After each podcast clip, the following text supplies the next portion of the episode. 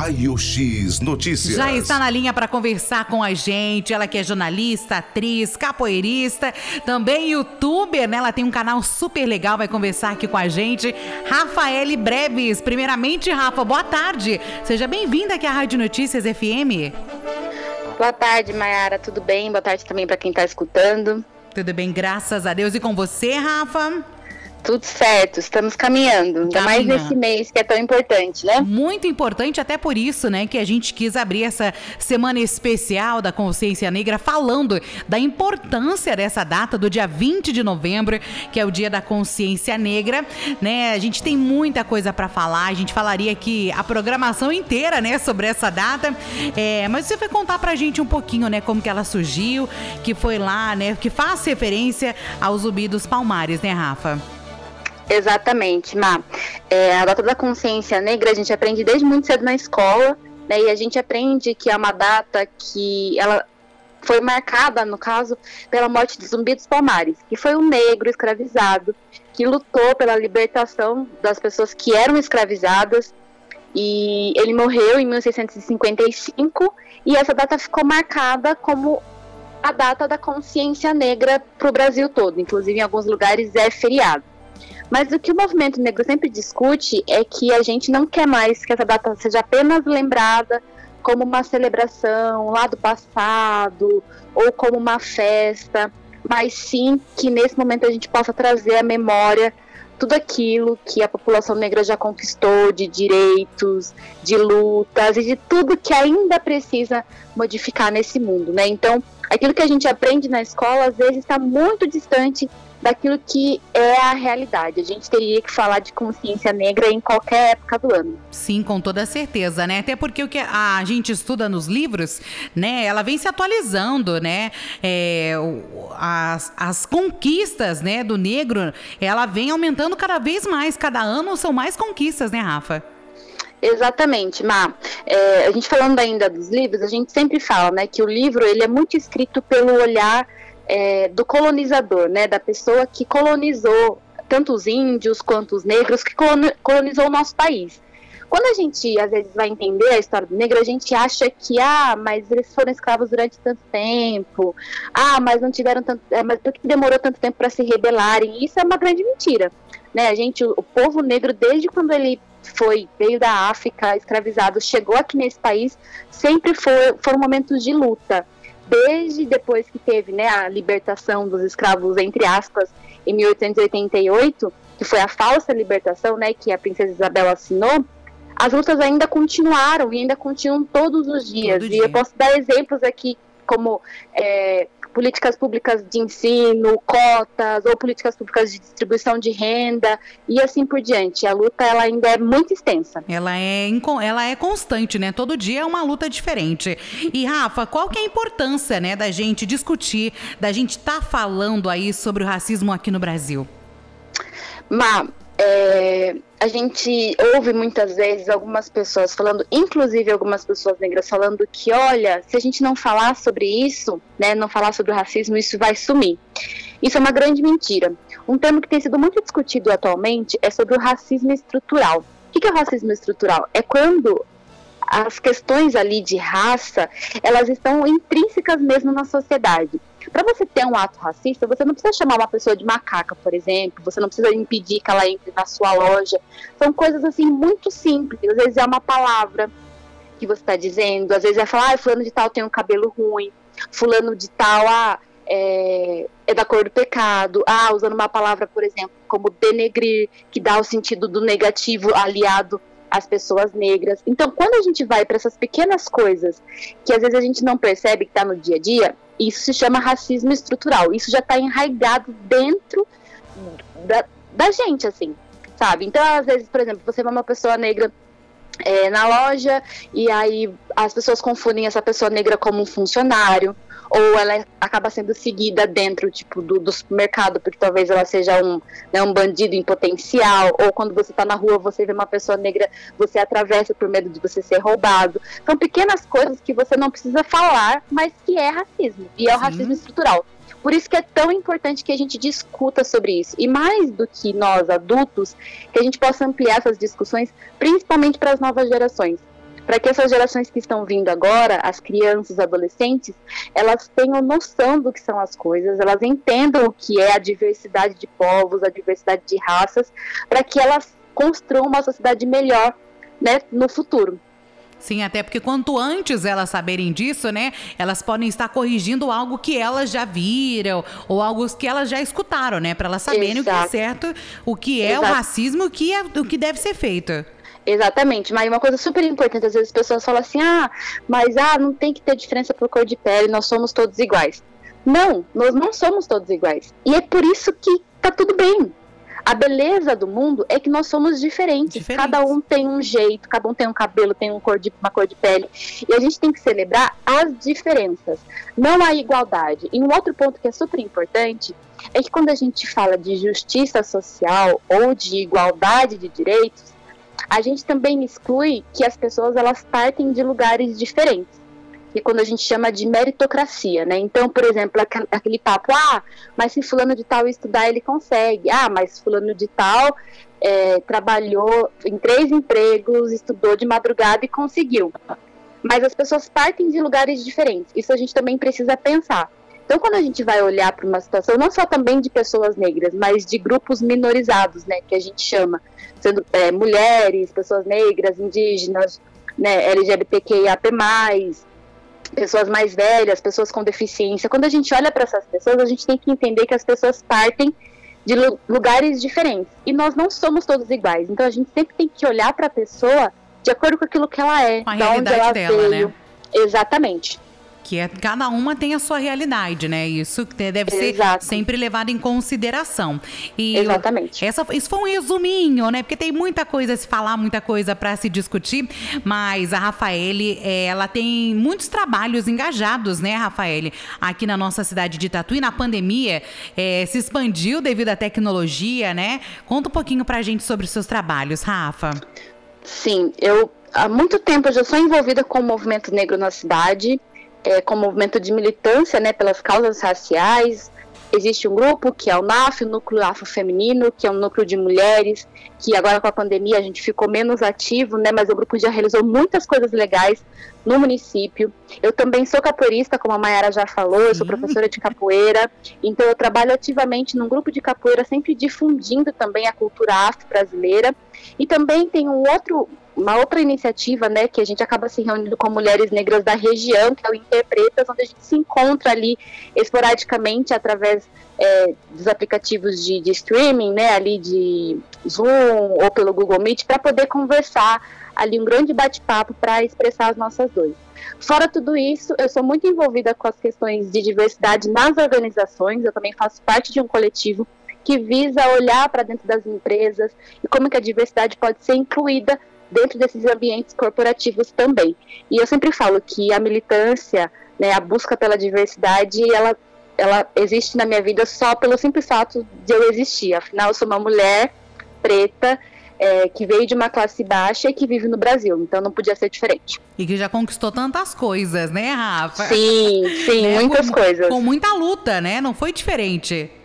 Exato, eu acho que isso é importante dizer. A minha vida ela mudou muito, muito por causa da educação. Eu acho que esse, esse é a principal, o principal fator. Mas a educação ela só chegou, ela só teve acesso à minha vida, principalmente por causa de políticas públicas. Eu, eu falo que eu sou filha de políticas públicas. Eu só consegui realizar uma faculdade tendo uma bolsa de 100% por causa de uma política pública como o Enem, que é uma política de afirmação, que é você realmente é, apoiar pessoas de baixa renda para que você, para que essas pessoas possam é, tentar chegar em lugares que elas nunca poderiam chegar, que é o meu caso. Talvez eu nunca imaginasse, né, enquanto na escola, lá no nosso ensino médio, na escola Lianete, eu nunca talvez imaginasse que eu poderia hoje me tornar uma jornalista, né, trabalhando há mais de 10 anos no ambiente corporativo, uma gestora pública, terminando um curso no final do ano passado. Talvez a Rafa de antes não imaginaria a Rafa que ela é hoje, mas tudo isso é devido à educação. E tem muitas conquistas, viu? Porque a Rafa, eu conheço ela há mais de 20 anos. Nossa, e tudo isso. Tudo isso, né? Já, né? E a Rafa, ela foi sempre essa mulher forte, guerreira mesmo. E se hoje ela tem é por merecimento mesmo. E ela agora virou youtuber também, né, Rafa? Sim, outro projeto que nasceu na pandemia. É, Eu sempre gostei, desde a minha infância, eu sempre gostei muito de boneca, boneca Barbie. Sim, exatamente. Sempre gostei muito. Só que quando eu era criança, eu nunca tinha nenhuma boneca que fosse parecida comigo. Nenhuma boneca negra, de cabelo cacheado. E assim, enquanto criança, a gente não entende muito. A gente sente a falta ali, né? Sente a falta de referência. Mas você não entende muito por que, que não tem, onde, sabe? Você acha que aquilo é normal. E aí, quando eu fui crescendo, eu fui, continuei gostando muito de boneca, mas eu desfiz as minhas bonecas, né? E em 2017, no meu aniversário, eu fui numa loja, vi uma boneca muito bonita, minha mãe falou que era para eu comprar. Acabou que eu não quis comprar, passou um dia, eu comprei uma boneca e me apaixonei. Falei, não, eu vou começar a pesquisar sobre isso. Aí eu descobri que o mundo de colecionador, ele é muito amplo. E aí, a partir de 2017, eu comecei a colecionar Barbies negras.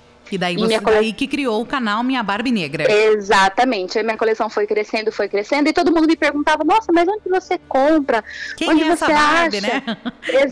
Quem é Nossa, que legal, nossa, essa boneca aqui, que diferente. De onde ela vem, onde você achou? Aí, por esse motivo, eu resolvi criar o canal no YouTube, Minha Barbie Negra, que nós estamos chegando quase a mil inscritos, estamos ali perto dos 800 inscritos, é, que, foi, que estreou em janeiro desse ano, então ali eu tento fazer vídeos semanais, sempre contando um pouquinho a história de, de determinada Barbie, é, trazendo também o cunho histórico, colocando a minha veia jornalística né, em jogo também, é, trazendo, além de mostrar a boneca, trazendo informações que possam contribuir. Eu sempre falo, é para que a gente possa ampliar o nosso olhar em relação à diversidade, inclusive no mundo dos brinquedos.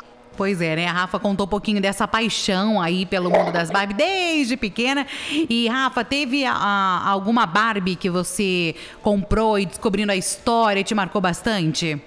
Sim, inclusive, Ma, é uma Barbie que eu lancei o vídeo ontem, que é uma Barbie da Rosa Parks.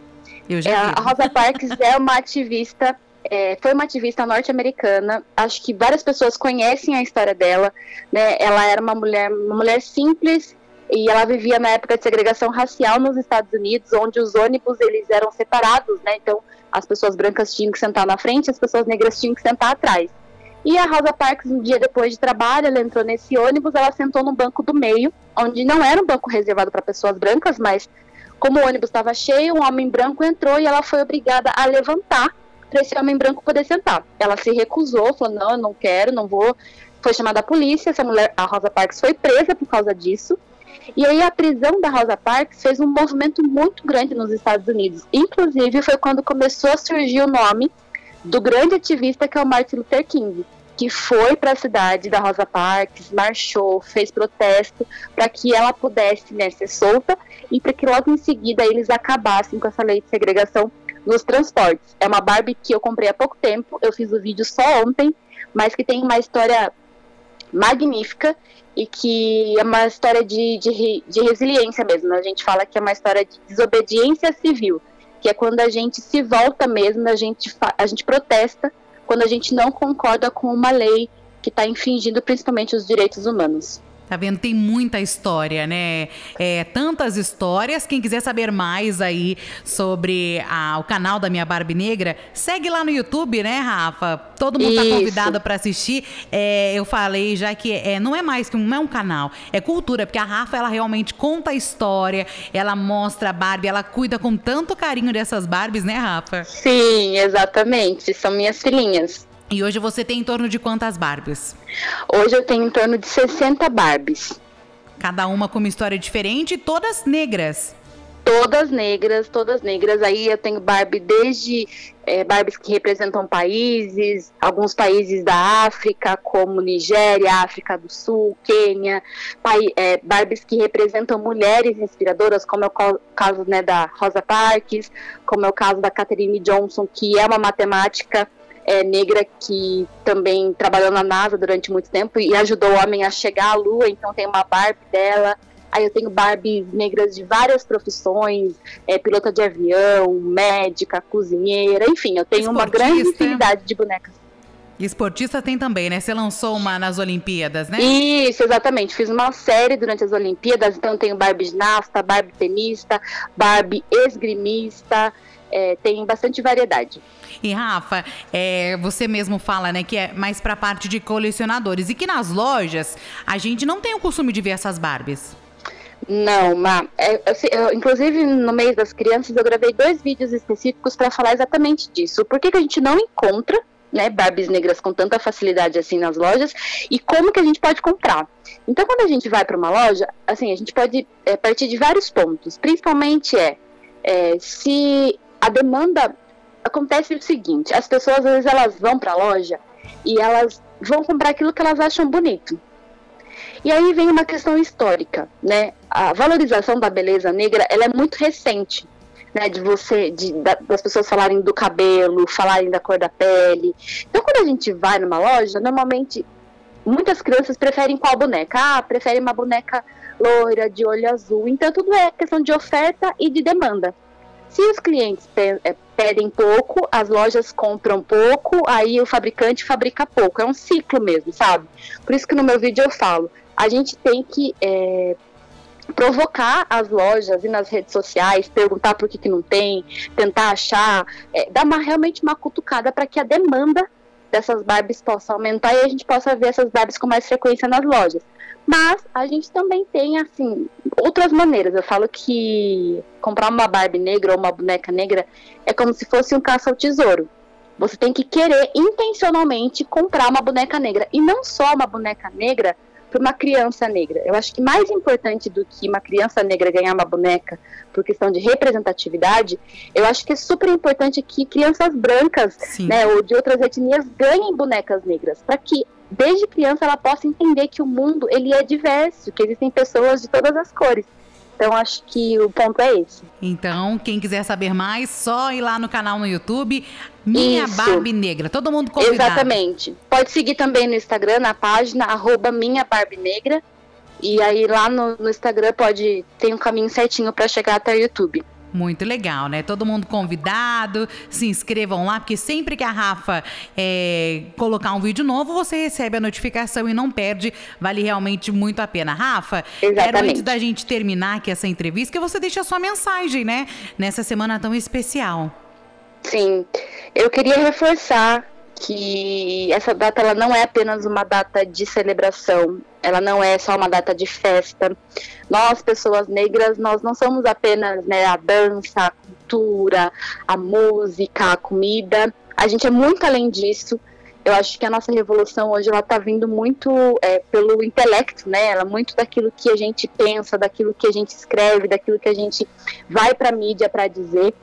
É, a gente só olhar os números, pessoas negras continuam morrendo mais, pessoas negras continuam sendo as mais pobres, as que estão fora da escola, as que sofrem mais violência e, e assim por diante. Quando a gente olha para os números, a gente vê que essa data não pode ser apenas de celebração, mas que tem que continuar sendo de muita luta, de muita resiliência para que a gente possa, né, no futuro, para os nossos filhos, para os nossos netos, a gente ter um, um mundo um pouco mais igual. E é o que eu sempre falo, né? Nenhum direito a menos. A gente está aqui para brigar por isso também. Aquilo que já foi conquistado, que a gente não possa retroagir e possa sempre continuar lutando é, em busca de um mundo melhor. Lutar sempre e desistir jamais, né, Rafa? Exatamente. Quero agradecer a sua participação aqui com a gente, abrindo essa semana de entrevistas, né? Uma semana especial aqui da Consciência Negra. Rafa, muito obrigada. Estamos sempre à disposição. A Rafa que tem muitos projetos, a gente está sempre aqui para divulgá-los, viu, Rafa? Muito obrigada, obrigada pela oportunidade, obrigada por todo mundo que escutou e que possa realmente fazer com que essa semana seja uma semana de reflexão e mais do que isso, uma semana de ação em prol da, da igualdade racial. Muita ação. Muito obrigada. Um abraço para você. Uma ótima semana, Rafa. Beijão para você também, Mayara. Tchau, Até. tchau. Tchau, tchau. Conversei agora com Rafael Breves, jornalista, gestora pública, atriz, capoeirista. Tem um super canal lá no YouTube, Minha Barbie Negra. Siga lá, conheça a história aí do canal da Rafael, que com certeza vale muito a pena. Essa semana é especial, então você que na Rádio Notícias FM vai acompanhar muitas entrevistas aí de muitos trabalhos, de muitas pessoas, né, que realmente estão engajadas engajadas aí com esse tema, né, da consciência negra, que é uma questão de todo mundo. Todo mundo tem que ter ah, um mínimo do conhecimento sobre a consciência negra. Raio X Notícias. Raio X Notícias.